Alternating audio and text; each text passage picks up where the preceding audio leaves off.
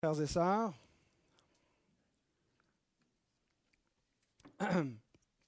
alors nous poursuivons et euh, avons presque terminé cette courte série sur le culte d'adoration, la façon de rendre un culte agréable à Dieu, un culte régulé par sa parole. Et nous avons vu euh, donc que la réunion de l'Église est une rencontre avec le Seigneur. Dieu nous convoque et il ne nous convoque pas pour être absent de cette réunion. Il est présent, c'est une rencontre et donc euh, nous le rencontrons. Comment Dieu est-il présent? Sa présence n'est pas une présence matérielle, n'est-ce pas? Euh, On croit que Dieu est incorporel, Dieu est esprit, donc il est présent par son esprit. L'Esprit Saint est présent euh, au milieu de euh, la, Sainte Assemblée. Et comment l'Esprit est présent? Qu'est-ce que ça veut dire quand on parle de la présence de Dieu? On a l'impression finalement c'est une espèce de présence physique, mais immatérielle, un peu comme euh, il y a de l'air qui est présent et l'Esprit vient, mais ce n'est pas tellement ce que l'Écriture veut dire quand elle nous parle de la présence de Dieu. L'Esprit est présent par des moyens. Il est présent par les moyens de grâce que Dieu a donnés pour se rencontrer avec nous. Et euh, donc, quand on, on, l'adore, quand on prend les moyens, quand on prend le repas du Seigneur, il est présent.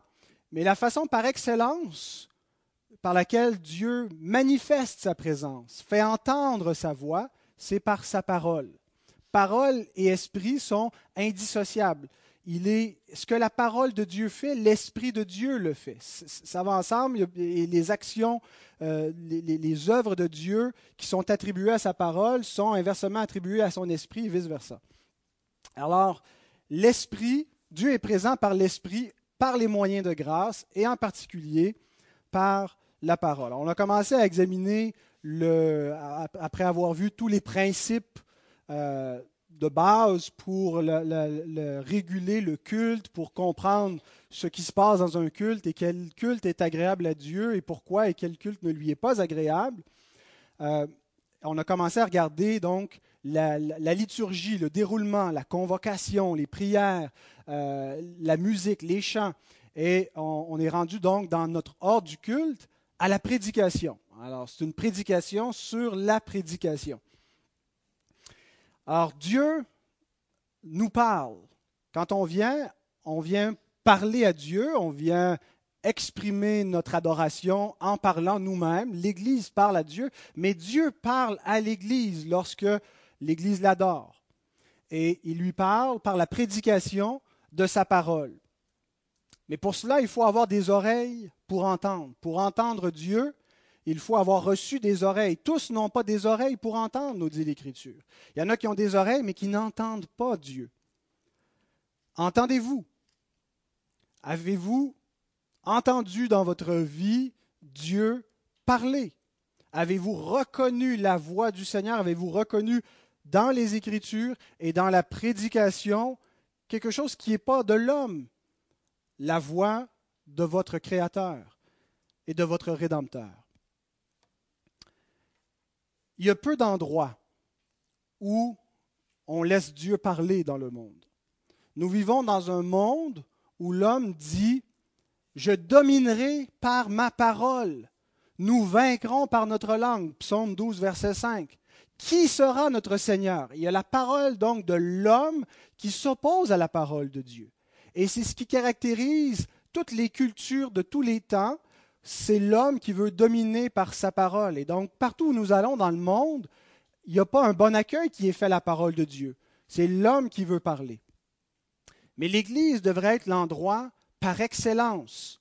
La Sainte Réunion devrait être le lieu par excellence où l'honneur est fait à la parole de Dieu, où nous venons pour écouter Dieu et pour écouter tout ce qu'il a à nous dire, pour nous soumettre, nous mettre sous sa parole. Nous venons pour recevoir toutes ces instructions et non pas pour nous placer comme juges de ce que Dieu a à nous dire, mais pour... On exerce un discernement. Je ne suis pas en train de dire que, le, prédicateur est absolu en lui-même, mais la parole de Dieu est certainement absolue. Et dans la mesure où sa parole est prêchée, l'Église doit la recevoir, doit honorer Dieu euh, et, donc euh, se soumettre à sa parole. Calvin comparait la chair, chair C-H-A-I-R-E, euh, donc quand il y a un E, on parle du pupitre, de la tribune, il la comparait au trône de Dieu. Nous croyons que le Seigneur est un roi, il a donc un royaume, nous sommes son royaume, et lorsque nous nous réunissions, eh bien, Dieu dirige son peuple. La chair est, le trône duquel Dieu dirige son peuple. C'est l'image que Calvin donnait. Euh, et donc, c'est ce, que, ce que nous désirons faire lorsque nous venons. Nous venons entendre notre roi. Nous venons entendre notre Seigneur nous parler, et il nous parle effectivement. Nous ne faisons pas seulement parler entre nous de Dieu. Dieu nous parle. Et c'est ce qui est extraordinaire dans un culte, et c'est ce que c'est ce qu'on peut manquer si le culte n'est pas rendu selon la parole de Dieu. Si on ne donne pas à la parole de Dieu sa place, eh bien, on se parle entre nous, c'est l'homme qui parle, on raconte toutes sortes de choses, mais pour que Dieu parle, il faut que sa parole soit prêchée. Alors, je vous invite ce matin à vous lever devant la parole du Seigneur. Nous allons lire cette parole tirée de 2 Timothée chapitre 3 à partir du verset 16 jusqu'au chapitre 4, verset 5. Toute écriture est inspirée de Dieu et utile pour enseigner, pour convaincre, pour corriger, pour instruire dans la justice, afin que l'homme de Dieu soit accompli et propre à toute bonne œuvre. Je t'en conjure devant Dieu et devant Jésus-Christ qui doit juger les vivants et les morts, et au nom de son apparition et de son royaume, prêche la parole, insiste en toute occasion, favorable ou non, reprend, censure, exhorte, avec toute douceur et en instruisant. Car il viendra un temps où les hommes ne supporteront pas la saine doctrine, mais ayant la démangeaison d'entendre des choses agréables, ils se donneront une foule de docteurs selon leurs propres désirs, détourneront l'oreille de la vérité et se tourneront vers les fables. Mais toi, sois sobre en toutes choses, supporte les souffrances, fais l'œuvre d'un évangéliste, remplis bien ton ministère. Prions. Notre Père, nous venons d'entendre ta parole lue et nous voulons entendre ta parole prêchée. Seigneur, je m'en remets à toi comme un, faible instrument faillible et pécheur, mais je te prie de me remplir de la puissance de ton esprit et d'être avec nos oreilles pour que nous puissions écouter ta voix. Seigneur, parle, tes enfants veulent écouter. Amen. Assoyons-nous.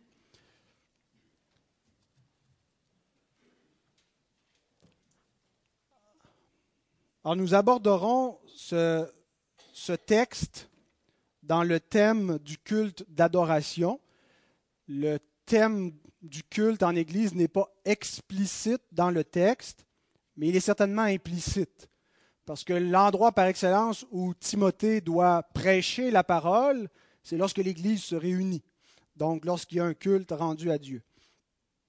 Alors ce, texte peut certainement s'appliquer à, l'usage que, j'entends en faire, euh, qui consiste donc à, comprendre que écouter la prédication de la parole de Dieu est un acte d'adoration. Et donc, c'est mon premier point. Nous adorons Dieu en écoutant sa parole prêchée. Ça fait partie des moyens. On a dit que on n'a pas la liberté de déterminer la façon d'adorer Dieu, et donc la parole de Dieu nous montre que parmi les, moyens euh, qui nous sont donnés pour adorer Dieu, le culte doit comprendre la prédication de sa parole. Alors c'est plus que recevoir une simple instruction, c'est un acte d'adoration. De manière générale, le ministère de Timothée devait être caractérisé par la centralité de la parole. Mais cette exhortation, Timothée peut l'appliquer en particulier dans son ministère de prédicateur. Et le sérieux avec lequel il reçoit cette exhortation et la met en pratique démontre, euh, euh, en fait, l'honneur de Dieu dépend de la place qu'on va donner à sa parole. Non pas qu'on peut enlever à Dieu de l'honneur ou lui en donner plus, mais son honneur va être reconnu au milieu de son Église. Dieu va être glorifié au milieu de son Église dans la mesure que nous donnons à sa parole, dans la place que nous donnons à sa parole, dans la révérence que nous lui accordons. Alors s'asseoir sous la prédication de la parole de Dieu, c'est adorer Dieu. C'est se soumettre à son autorité. Nous ne nous assoyons pas simplement pour écouter un discoureur discourir. Nous nous assoyons parce que nous voulons écouter Dieu. Et donc, en le faisant, nous adorons.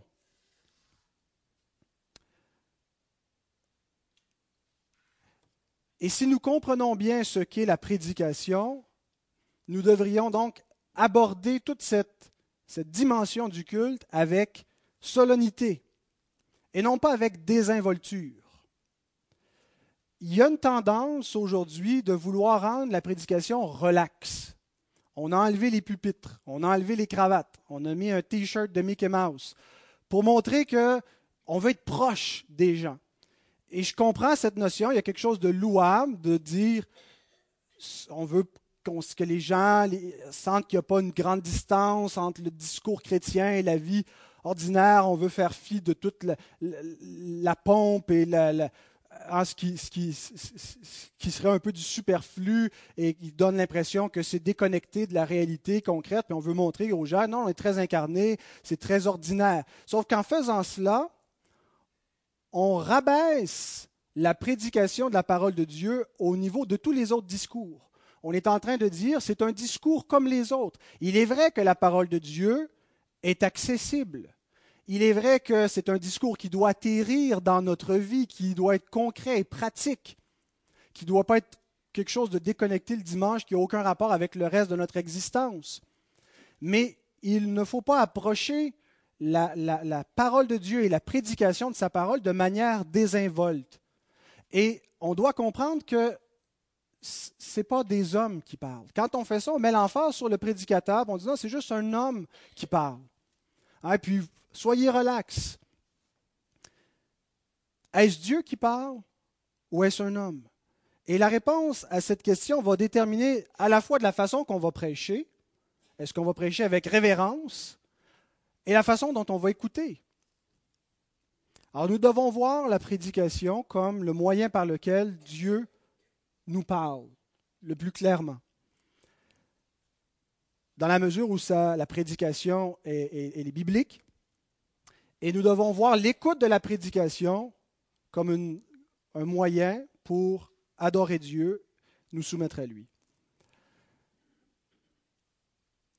Je ne sens pas en lisant le verset 1 que Paul traitait la, chose en question avec désinvolture. C'est assez banal, Timothée. Les gens vont venir, tu leur racontes des histoires, tu fais de l'humour, il faut qu'ils passent un moment agréable, qu'ils sentent, qu'ils connectent avec toi. Il, il lui dit au verset 1, je t'en conjure, juste le verbe conjurer interpelle le sérieux, la sainteté, il y a quelque chose de sacré. Je t'en conjure devant Dieu et devant Jésus-Christ qui doit juger les vivants et les morts, et au nom de son apparition, au nom de, son retour, de sa parousie et de, son royaume. L'apôtre invoque les arguments les plus sérieux, les, les critères les plus élevés qui devraient susciter en nous un profond respect, non pas une attitude désinvolte et relaxe. Il lui dit donc, au nom de Dieu, au nom du Christ, au nom du royaume du Seigneur, prêche la parole. C'est ça ta tâche, Timothée. Alors la prédication de la parole ne devrait pas avoir seulement une place quelque part dans le ministère pastoral, mais devrait avoir la place centrale. Les pasteurs ne sont pas des administrateurs ou des leaders ce pas les premières qualités qu'on devrait rechercher chez un pasteur. Tant mieux s'ils ont ces dons d'administrateur et de leader, mais ce n'est pas ce qui doit caractériser premièrement le ministère pastoral. Le ministère pastoral consiste à être un ministre de la parole, un serviteur de la parole, en la prêchant, en l'expliquant, en l'appliquant à l'Église. Ailleurs, il dit, dans la première épître à Timothée, chapitre 4, versets 13 à 16, Jusqu'à ce que je vienne, applique-toi à la lecture, et c'est probablement une lecture publique des, Écritures dont il est question, parce que les autres exhortations sont d'ordre public. Applique-toi à la lecture, à l'exhortation, à l'enseignement. Ne néglige pas le don qui est en toi et qui t'a été donné par prophétie avec l'imposition des mains de l'Assemblée des anciens. Occupe-toi de ces choses, donne-toi tout entier à elles, afin que tes progrès soient évidents pour tous.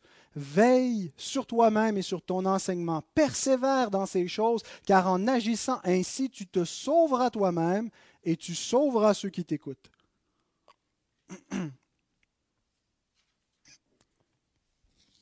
Alors Timothée doit se donner en entier au ministère de la parole. Il ne peut pas faire ça avec négligence, ne peut pas euh, mettre toutes les autres choses en priorité c'est ta première priorité. Occupe-toi de ces choses, c'est-à-dire prends soin, fais-le avec, un souci bienveillant de le bien remplir, de bien le faire pour l'honneur de Dieu. Le salut du ministère pastoral en dépend. Ce qui détermine si un ministère pastoral a de la valeur ou non, ce n'est pas les fruits qu'il porte à vue humaine. C'est s'il fait cela. S'il fait ce que Dieu lui a commandé de faire l'homme de Dieu, le serviteur de Dieu, comment est-il prêt, équipé à toute bonne œuvre? Par la parole, en se donnant entier à elle et en étant un ministre de la parole. Alors il dit, en agissant ainsi, tu te sauveras toi-même et tu sauveras ceux qui t'écoutent. Le salut de l'Église en dépend. Qu'est-ce qu'il veut dire par ce verbe? Le verbe sozo peut avoir le sens de préserver, et certains commentateurs voient cela comme ça. Tu vas préserver l'Église pour pas qu'elle dérive. Et certainement que c'est un sens qui s'applique. Mais je pense que ça va jusqu'au sens sotériologique du verbe sozo, au sens de sauver à salut. Il y a des, des non régénérés dans l'Église du Seigneur, dans les gens qui s'assemblent, des gens qui ne sont pas sauvés. Comment seront-ils sauvés si la parole n'est pas prêchée? Selon qu'il est écrit, la foi vient de ce qu'on entend, ce qu'on entend vient de la parole du Christ. Selon qu'il est écrit que Dieu a choisi de sauver les croyants par la folie de la prédication. Une folie pour ceux qui périssent, mais une puissance de Dieu pour sauver. Selon qu'il est écrit que nous avons été régénérés par la parole vivante de Dieu. Le salut de l'Église en dépend. Nos enfants ne pourront pas se convertir si la parole ne leur est pas prêchée.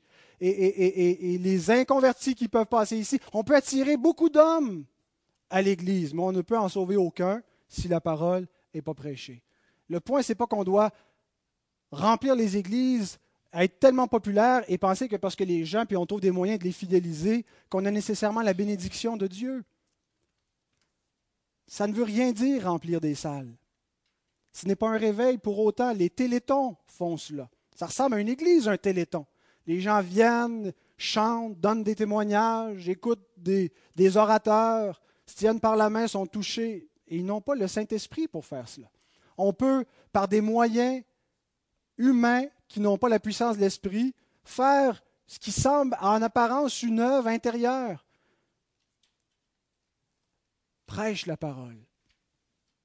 Le salut de l'Église en dépend. En agissant ainsi, tu sauveras ceux qui t'écoutent. On peut être mal à l'aise en disant c'est toi qui vas les sauver, mais ailleurs, l'Écriture fait de, de l'homme l'agent du salut par moment. Paul dit qu'il essaie de sauver des gens de sa nation. Euh, il dit ailleurs que sais-tu, femme, si tu sauveras ton mari en agissant ainsi? Alors, bien sûr, c'est Dieu qui sauve, mais Dieu utilise des hommes pour en sauver d'autres. Et donc, Paul n'est pas en train de dire c'est, c'est toi qui vas les sauver. Euh, ultimement, c'est Dieu qui va les sauver, mais par le ministère de sa parole. Alors, cette, cette charge incombe premièrement au ministre de la parole, mais l'Église a une responsabilité. l'Église a la responsabilité de, développer une écoute de la parole. Nous devons, en tant que congrégation, vouloir manifester que notre désir, c'est d'écouter la parole de Dieu, qu'on ait une culture de l'écoute de la parole de Dieu. Nous devons entretenir un appétit pour cette parole, arriver préparé dans la prière. Si on sait d'avance ce qui sera prêché, on a eu le temps de lire, de méditer pour, pour arriver disposé. Hein, et, on lutte contre tous les obstacles extérieurs et intérieurs qui nous empêchent de rencontrer le Seigneur, pour ramener toute pensée captive à l'obéissance de Christ. Ne pas se laisser distraire par quoi que ce soit, mais nous voulons cette parole. On a une responsabilité chacun. Alors l'Église, pour être fidèle à euh, ce commandement, doit faire deux choses. Elle doit conserver le contenu du message chrétien et aussi le contenant. Prêche, le contenant, la prédication, la parole, le contenu, la substance. Alors mon premier point, c'était que nous adorons Dieu en écoutant sa parole. Mon deuxième point, nous devons conserver le contenant, prêche la parole. La parole de Dieu doit être prêchée. Il y a différentes façons de communiquer la parole de Dieu. On peut la communiquer euh, par des témoignages, par des partages. Mais ici, le commandement qui nous est donné, c'est la prédication. Relisons les versets 1 et 2. Je t'en conjure devant Dieu et devant Jésus-Christ qui doit juger les vivants et les morts, et au nom de son apparition de son royaume, prêche la parole, insiste en toute occasion, favorable ou non, reprend, censure, exhorte avec toute douceur et en instruisant. Il y a plusieurs impératifs au verset 2. Prêche, insiste, reprend, censure, exhorte. Je pense que le premier verbe est, celui qui a la priorité euh, sur les, quatre autres. En fait, les autres verbes montrent, sont juste un complément de, ce qui est commandé de prime abord, prêche. C'est le verbe kérousso qui veut dire proclamer. Le proclamateur, c'est le kéroux qui a donné en français le. Non, pas le prédicateur, le héros. Héroux, héros. Et donc, le héros, hein, c'est celui qui proclame, qui annonce. La prédication, elle est une proclamation. En prêchant, nous devons proclamer la parole de Dieu. Est-ce qu'il peut y avoir d'autres formes pour prêcher la parole de Dieu que la proclamation, que la prédication? Par exemple, pourquoi ne pas utiliser une, approche interactive qui serait peut-être plus efficace parce qu'on retient plus quand on participe dans un dialogue y aller via un dialogue hein, où il y a une, interaction entre un enseignant et les gens qui répondent, qui interviennent, qui posent des questions, qui émettent des commentaires. En fait, le verbe qui est utilisé ici, prêcher, prêche, Rousseau, c'est un verbe qui n'implique pas du tout d'interaction. Euh, tous les usages qui sont donnés dans les lexiques, et on croit à l'inspiration verbale, tous les usages qui nous sont donnés nous montrent que c'est un discours qui est à sens unique. C'est une proclamation, c'est Dieu seul qui parle. Maintenant, l'interaction, les partages, les échanges doivent avoir lieu dans une vie d'Église. Mais non pas dans le cadre du culte dominical. On a dit, on a fait la distinction qu'il y a le culte que l'Église rend à Dieu qui est régulé, mais la vie d'Église ne se limite pas au culte dominical. Et c'est pourquoi donc il y a des églises qui ajoutent des écoles du dimanche avant ou après le culte, où il y a ce genre, ce genre d'interaction, où on va euh, créer des petits groupes où on partage. Ça peut être fait de manière formelle, où c'est organisé, ou de manière très informelle, où on se visite, on fait de l'hospitalité et la parole est partagée, où on, met en commun, on, réfléchit ensemble, on se pose mutuellement des questions, on, partage nos, convictions ensemble. Et donc, ça a absolument sa place dans une vie d'Église, mais ce n'est pas une prédication. Dans le culte, il nous est dit que la parole doit être prêchée. Et la prédication n'est pas un dialogue, c'est une proclamation. À ce moment-là, est-ce qu'on ne pourrait pas trouver une autre forme de proclamation, par exemple des présentations? Il y a des gens qui sont des artistes, euh, par exemple, on a vu des personnes euh, euh, avec le dessin, des artistes à la craie, présenter l'Évangile, euh, et, donc une image vaut mille mots, ils sont très efficaces, euh, où on pourrait utiliser la forme actée pour acter la parole de Dieu et communiquer des, des vérités. Et pourquoi pas projeter un film Encore là, toutes ces choses sont bonnes, devraient être utilisées par les chrétiens dans les contextes appropriés. Toutes ces formes de communication ne sont pas une prédication. Et si on croit que non seulement le contenu du message est régulé, mais aussi le contenant est régulé par la parole et que Dieu nous dit que sa parole doit être prêchée, pas juste dessinée ou actée, mais elle doit être prêchée. Et il ne nous est pas dit ailleurs que dans le culte, elle, devrait être véhiculée par d'autres façons, bien qu'on réserve ces autres moyens dans d'autres contextes où ils peuvent s'appliquer. Euh, dans, un événement d'évangélisation, dans une soirée spéciale où on peut diffuser un film. Mais ne remplaçons pas la prédication de la parole par la diffusion d'un film chrétien ou par euh, une pièce de théâtre. Nous n'avons pas la liberté de faire cela.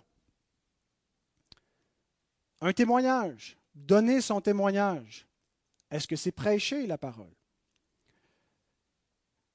Je crois que les, les seuls témoignages qui peuvent avoir lieu dans un culte d'adoration sont en vue de, confesser la foi pour devenir membre d'une Église formellement, pour euh, recevoir un office, l'imposition des mains au milieu de l'Assemblée des Anciens, dit tu as fait une belle profession de foi devant un grand nombre de témoins. Et si on donne des, des circonstances biographiques avec notre témoignage, ça a seulement un but, c'est de démontrer la crédibilité de la profession de foi. Mais le but d'un témoignage dans un culte devrait être strictement de professer publiquement la foi, confesser l'Évangile, confesser la foi dans le Christ, le faire publiquement. Et, il y a d'autres temps où un témoignage a sa place. Encore dans l'évangélisation, dans des temps de partage, mais ce n'est pas un culte. Il y a une différence entre le culte de l'Église et d'autres activités de l'Église euh, et, donc, un témoignage n'est pas une prédication. Alors l'impératif qui est donné, prêche la parole, est inconditionnel.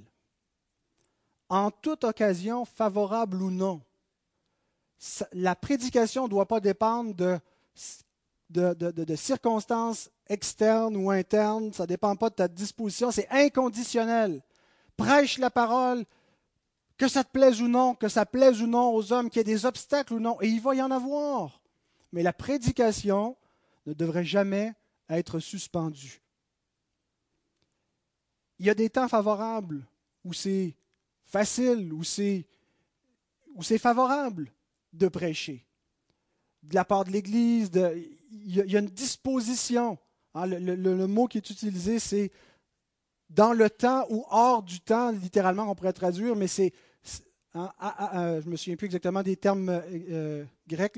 C'est le mot kairos, mais il y, a, deux préfixes, là, akairos ou antikairos. Il faudrait que je vérifie à nouveau. Mais il y, a des, il y a des circonstances où ça va être facile. Mais soyons certains qu'il y a des obstacles à la parole de Dieu. Et qu'une Église doit s'attendre à ce que ça ne sera pas toujours facile au cours de son histoire, au cours de sa vie, de maintenir la prédication de la parole de Dieu, de la maintenir fidèlement. De ne pas juste maintenir un discours quelconque, que ce soit n'importe quoi. Il va y avoir un combat, il va y avoir un prix à payer. mais faisons-le en toute occasion, favorable ou non. Encore plus important par contre que le contenant, c'est le contenu. Non seulement il dit prêche, mais il lui dit quoi prêcher? Prêche la parole. Ce n'est pas juste de prêcher qui est le point, c'est de prêcher quelque chose de bien spécifique, la parole. Alors si on termine avec ça, la prédication doit être la parole de Dieu. Avant la réforme protestante du XVIe siècle, le culte dominical était rempli de rituels et très peu de la prédication de la parole. Et ce n'est pas un cliché, c'est une réalité historique. C'était la conception catholique romaine de la grâce, elle se communique par les sacrements. Donc on met beaucoup de rituels, c'est ce qui est central. La conception protestante et réformée, c'est que la grâce se communique, euh, se reçoit par la foi. Et la foi vient de ce qu'on entend, ce qu'on entend vient de la parole du Christ. Donc on a donné préséance aux Écritures, à la parole de Dieu. Et comment concrètement est-ce qu'on fait cela? Comment est-ce que les réformateurs ont donné concrètement la place aux Écritures? Par la prédication Les réformateurs ont enseigné que non seulement la Bible est la parole de Dieu, mais la prédication de la Bible est la parole de Dieu. Enfin, on retrouve ça dans la confession helvétique postérieure. C'est une, bon, on sait qu'il y, a la réforme en, Allemagne, il y a la réforme en Suisse avec Calvin, en Allemagne avec Luther, mais il y a, une, réforme aussi en Suisse avec euh, Zwingli, euh, donc à Zurich, et son successeur, Heinrich Bullinger, donc, est un des auteurs de cette confession, qui dit ceci la confession helvétique de 1566, la prédication de la parole de Dieu est la parole de Dieu. C'est devenu un slogan euh, chez les protestants, la prédication de la parole de Dieu est la parole de Dieu. Prêcher la parole de Dieu, c'est Dieu qui parle. C'est pourquoi lorsque cette parole de Dieu est prêchée dans l'Église par des prédicateurs dûment appelés, nous croyons que la parole même de Dieu est proclamée et reçue par les fidèles, et qu'aucune autre parole de Dieu ne doit être inventée ou attendue du ciel. Car maintenant, la parole même qui est prêchée doit être reçue non comme un ministre qui parle, bien qu'il soit mauvais et un pécheur, et je le confesse, c'est bien mon cas, mais comme la parole de Dieu qui demeure vraie et bonne. L'écoute de la prédication de la parole est un acte d'adoration dans la mesure où c'est la parole qui est prêchée se soumettre à une prédication qui n'est pas la parole, ce n'est pas adorer Dieu.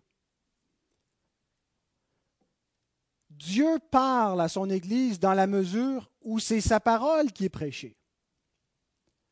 Si ce qui est dit n'est pas sa parole, n'est pas en substance ce que l'Écriture enseigne, eh bien ce n'est pas Dieu qui parle. Alors qu'est-ce que la parole?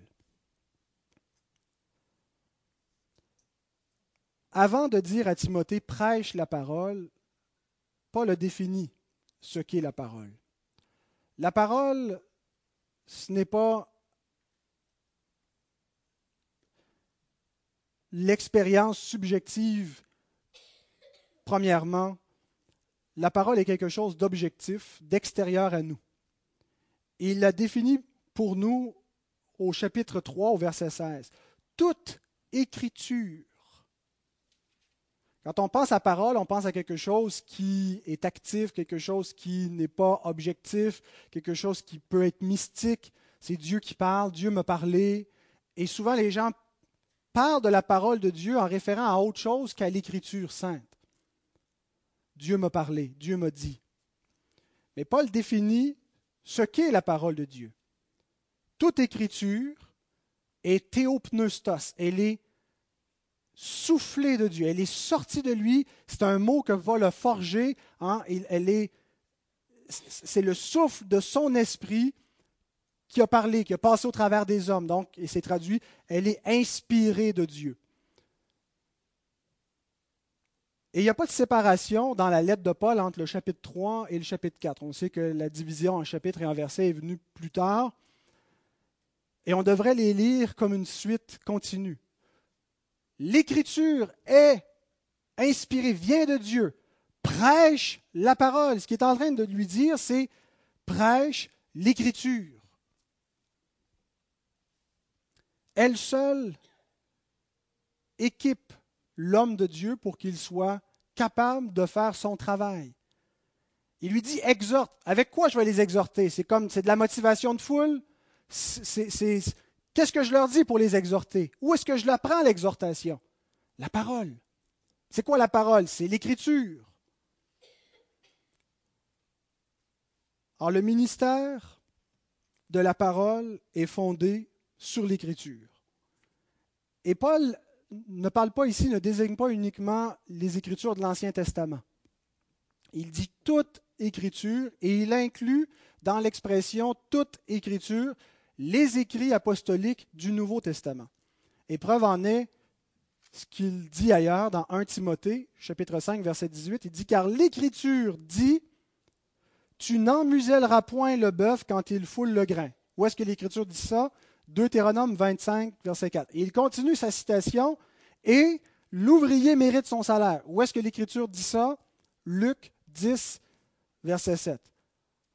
Paul déclare L'Écriture dit, et il cite Luc en disant cela. Vous ne trouverez pas l'ouvrier mérite son salaire, c'est Jésus qui a dit ça, et les paroles de Jésus nous sont rapportées par Luc. Donc il ne cite pas l'Ancien Testament, il cite le Nouveau, et il dit l'Écriture.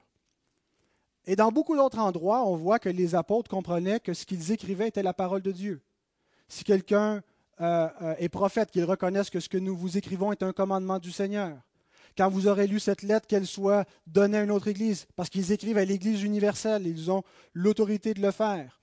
Euh, si quelqu'un ne reçoit pas ce que nous disons dans cette lettre, n'ayez point de communion avec lui. L'apôtre Pierre nous parle des écrits de Paul comme étant faisant partie de l'écriture dans 2 Pierre 3,16. Beaucoup de passages, donc, où la parole des apôtres est mise au même rang que l'écriture, qui est la parole de Dieu.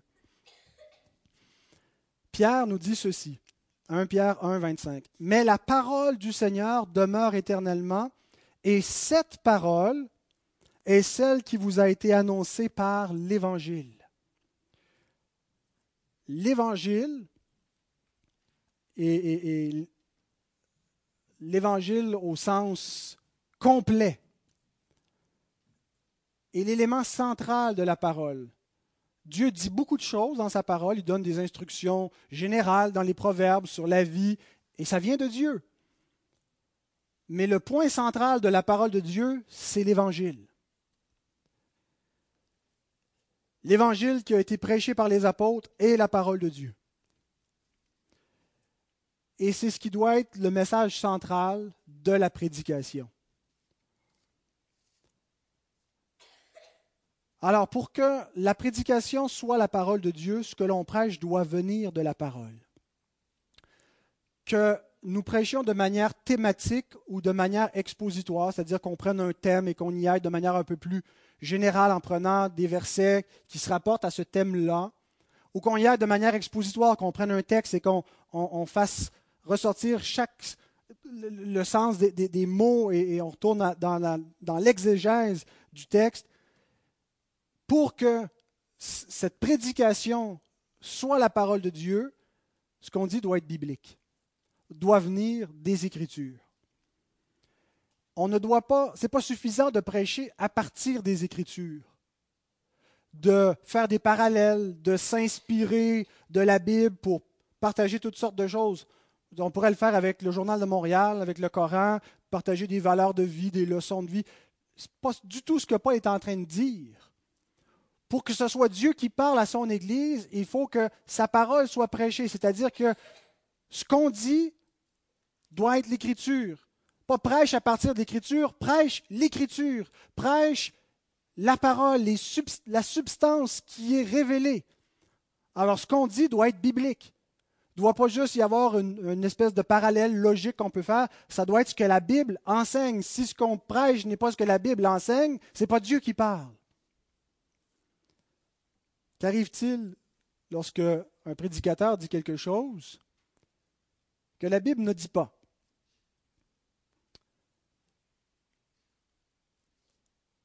Bien, c'est pour ça que le Seigneur nous dit que nous serons jugés plus sévèrement, en partie. Il y a beaucoup d'hommes qui prétendent parler au nom de Dieu et même des femmes aujourd'hui qui prêchent dans le monde. Et tous ceux qui parlent au nom de Dieu ne disent pas la même chose, ne s'entendent pas entre eux, et le Seigneur va juger. Tous ceux qui osent parler au nom de Dieu, et le Seigneur appelle des hommes à parler, mais tous ceux qui le font doivent savoir qu'ils seront jugés plus sévèrement. Parler au nom de Dieu n'est pas quelque chose de banal. Et si on met dans la bouche de Dieu des paroles qu'il n'a pas dites et qu'on lit les consciences des gens avec des choses qui sont fausses, on aura à rendre des comptes. Alors c'est sérieux. Il ne nous est pas dit cependant que les prédicateurs sont infaillibles. Et nous ne devrions pas attendre d'un prédicateur l'infaillibilité. La parole est infaillible, elle, n'erre point, elle est sans erreur. Mais ceux qui l'exposent sont des hommes faillibles. Ce qu'on devrait attendre d'eux, par contre, c'est qu'ils soient fidèles. Non pas infaillibles, mais fidèles. Fidèles au texte des Écritures, fidèles à l'enseignement biblique. Et être fidèle veut dire que ce qu'on prêche dans un texte particulier doit être en harmonie avec les doctrines qui servent de fondement à la vérité. Ce qu'on prêche doit être en harmonie avec la doctrine de Dieu, sa personne, sa gloire, ses attributs. Doit être en harmonie avec la doctrine de la création. L'homme est une créature. Il est redevable à Dieu qu'on comprenne bien l'homme et le cadre dans lequel il a été créé. Doit être en harmonie avec la doctrine de la chute et du péché. Qu'on comprenne le problème de l'humanité, qu'on comprenne le problème de l'homme et qu'on ne, craigne point de l'adresser ouvertement et de parler du péché ouvertement, doit être surtout en harmonie avec la rédemption, l'évangile de la grâce, la personne et l'œuvre de Jésus-Christ. Et c'est surtout sur ces grandes questions qui servent de fondement qu'on évalue la fidélité d'un prédicateur. Je ne partage pas, par exemple, toutes les convictions d'un prédicateur comme euh, John MacArthur, mais je crois qu'il est un prédicateur fidèle. Je ne suis pas dispensationaliste, il l'est. Dieu jugera si sa parole est dispensationaliste, s'il a raison ou si les théologiens de l'Alliance ont raison, ou si les deux ont tort et qu'on n'a pas bien compris des, des points. Mais je crois que même si on peut diverger sur certains points, on peut demeurer fidèle à la parole. Ça ne veut pas dire que tout ce qu'on va dire va être juste et sans faute, mais dans l'ensemble, dans l'ensemble d'un message et surtout dans l'ensemble d'un ministère de prédication, il faut que ce soit fidèle à ce qui est clair dans la parole. Et, il n'y a pas d'ambiguïté dans l'histoire de l'Église. Il y a eu des, il y a eu, il y a eu des, des controverses sur des, points vraiment fondamentaux, mais l'Église est demeurée essentiellement assez unie sur les questions fondamentales de la personne de Dieu, de la création de l'homme, du péché et de la rédemption. On a des divergences avec, avec l'Église catholique sur la grâce de l'Évangile et, en particulier au niveau de la justification de l'homme. Mais il y a une base commune et, nous devrions donc euh, nous attendre à ce que euh, les prédicateurs demeurent fidèles à cela. Et ce n'est pas juste de grandes généralités qui sont, faciles et, qui sont plus remises en question. Constamment, on est en quête de nouveautés et aujourd'hui encore, tous ceux qui enseignent et qui prêchent dans les églises délaissent ce fondement, ce bon fondement de la foi. Donc, être fidèle, ce n'est pas juste une catégorie très générale qui veut rien dire c'est être fidèle à la parole. Et donc, euh, c'est ce que nous devons attendre. Et, nous ne devrions pas laisser, une Église ne devrait pas laisser enseigner quelqu'un qui n'est pas fidèle à ces points-là. La prédication, donc, si on comprend qu'elle doit être la prédication des Écritures, ne peut pas être quelque chose d'improvisé. C'est quelque chose qui est préparé. Et je sais qu'on oppose parfois la préparation à l'onction du Saint-Esprit. Mais à mon avis, sueur et onction sont inséparables lorsqu'on parle de l'homélie, lorsqu'on parle de la prédication. Timothée a une responsabilité. 2 Timothée 2, 15 à 16. Efforce-toi, fais un effort de te présenter devant Dieu comme un homme éprouvé, un ouvrier qui n'a point à rougir, qui dispense droitement la parole de la vérité. Évite les discours vains et profanes. Il y a une responsabilité, donc c'est quelque chose qui se prépare, qui se médite, auquel Dieu ajoute son onction, sa bénédiction, sa puissance. Alors nous devons garder la tribune comme les, les sacrificateurs gardaient le Saint des Saints dans l'Ancienne Alliance. Et c'est un combat de tous les instants. À cause de cette tendance naturelle depuis la chute de nous éloigner de la parole. J'ai à lutter, frères et sœurs, chaque semaine contre ma propre paresse, la difficulté de m'asseoir, étudier la parole de Dieu, me donner entièrement à elle, de ne pas me laisser distraire. C'est un combat. Je sens ma paresse. Lorsque je viens sur des points que je sais qui vont entrer en, collision, qui vont, qui vont déranger, qui vont faire mal, qui vont blesser, qui vont insulter l'homme, il y a une peur en moi de vouloir ménager l'homme. Et donc, à cause de cette tendance naturelle qui vient de notre nature pécheresse, et qui n'est pas seulement du côté du prédicateur, qui est dans l'auditoire, l'auditoire qui reçoit la parole du Seigneur, il y a un danger. Un de mes commentateurs préférés écrit ceci concernant le verset 3 les impératifs du verset précédent, prêche, insiste, reprend, censure, exhorte, sont justifiés non seulement par les exigences du ministère de la parole, mais en particulier à cause de la tendance à s'éloigner de la vérité chez certaines personnes qui professent la foi. Alors c'est pour ça que Paul dit à Timothée, car il viendra un temps où les hommes ne supporteront pas la saine doctrine, mais ayant la démangeaison d'entendre des choses agréables, ils se donneront une foule de docteurs selon leurs propres désirs, détourneront l'oreille de la vérité, se tourneront vers les fables. D'abord, le, sens de la conjugaison au futur ne veut pas dire que ce n'est jamais arrivé. Paul dit c'est quelque chose qu'on n'a jamais encore vu, c'est quelque chose qui va arriver à la fin des temps n'est pas un futur eschatologique, ce n'est pas un futur qui parle de la fin des temps. C'est un futur qui décrit une réalité que Timothée va certainement rencontrer. Autrement dit, il lui dit, Timothée, attelle-toi. Prêche la parole, puis sois déterminé. Parce que tu vas rencontrer de l'opposition. Il va y avoir des obstacles. Il y a un désir naturel chez l'être humain de vouloir entendre des choses agréables de ne pas vouloir être repris, de ne pas vouloir être censuré, de ne pas vouloir être exhorté. Et tu vas avoir la tentation, Timothée, de dire des choses agréables, mais résiste. Le monde ne veut pas la vérité. Ce n'est pas ses critères. L'être humain